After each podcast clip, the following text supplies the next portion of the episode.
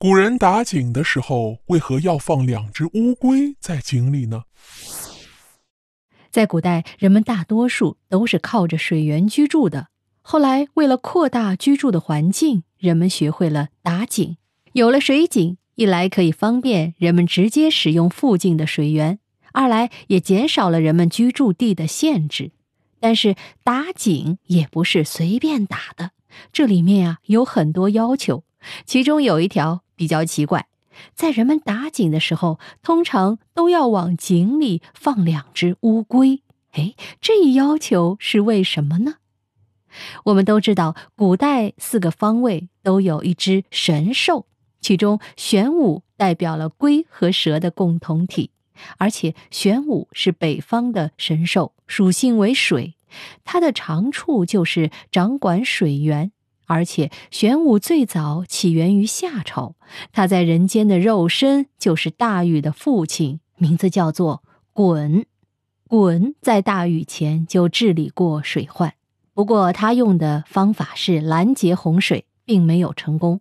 失败后的他被流放到了玉山，最后在玉山死了。鲧死后成了水神，长生不老。水又和玄武有关，所以鲧就被当作玄武的化身了。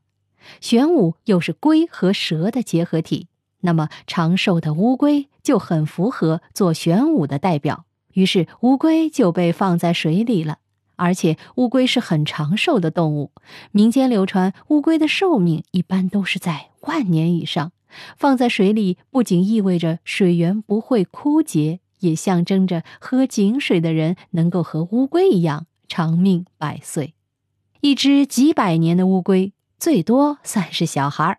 把乌龟放到井里，也是人们想要讨的一个好彩头。以上的说法呢，是从古代流传下来的。当然呢，还有别的说法啊，说这个水井里放乌龟啊，是来测试水源是否有毒。我们在电视剧里也经常能看到。有人朝水井里投毒，古代能够测试毒性的只有银针，而平常的百姓家里肯定没有这玩意儿啊。所以把乌龟放在井里，每次打水之前先看看井里的乌龟。